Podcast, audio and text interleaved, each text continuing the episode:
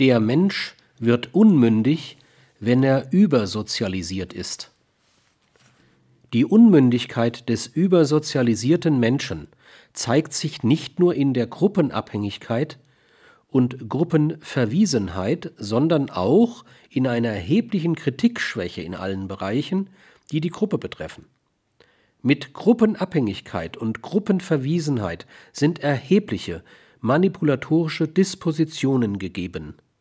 Erscheint einmal die Mitgliedschaft in einer Gruppe als erheblichster Wert, werden alle anderen Werte daraufhin relativiert. So ist das Gruppenmitglied nicht nur leicht durch die Gruppe zu manipulieren, die ihm Verhaltensmuster vorschreibt oder doch nahelegt, die zum primären Nutzen der Gruppe sind, sondern es ist ebenso leicht manipulierbar durch alle Individuen oder Gruppen, die die Gruppe, der es zugehört, manipulieren